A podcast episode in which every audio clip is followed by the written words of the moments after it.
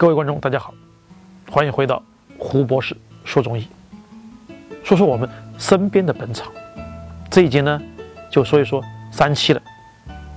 三七是五加科植物三七的干燥的根。三七最早呢，是以生三七之名记载在明代的这一个叫《蝶水妙方》里面的。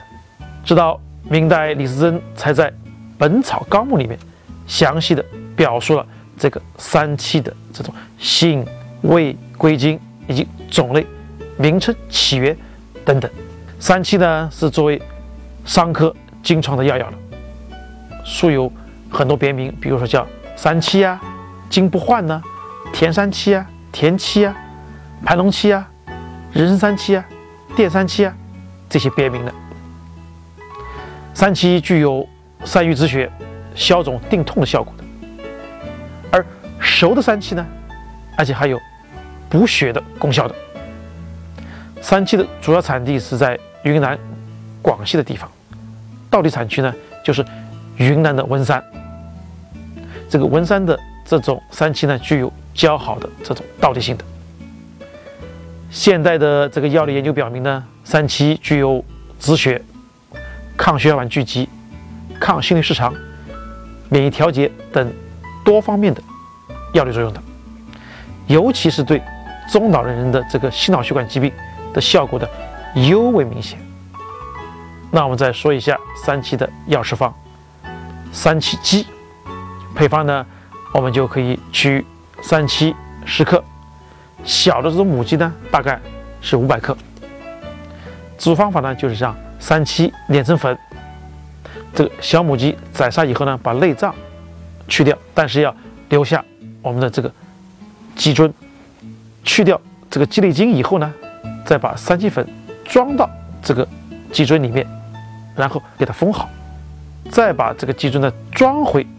这个小母鸡的体内，再加入适当的盐，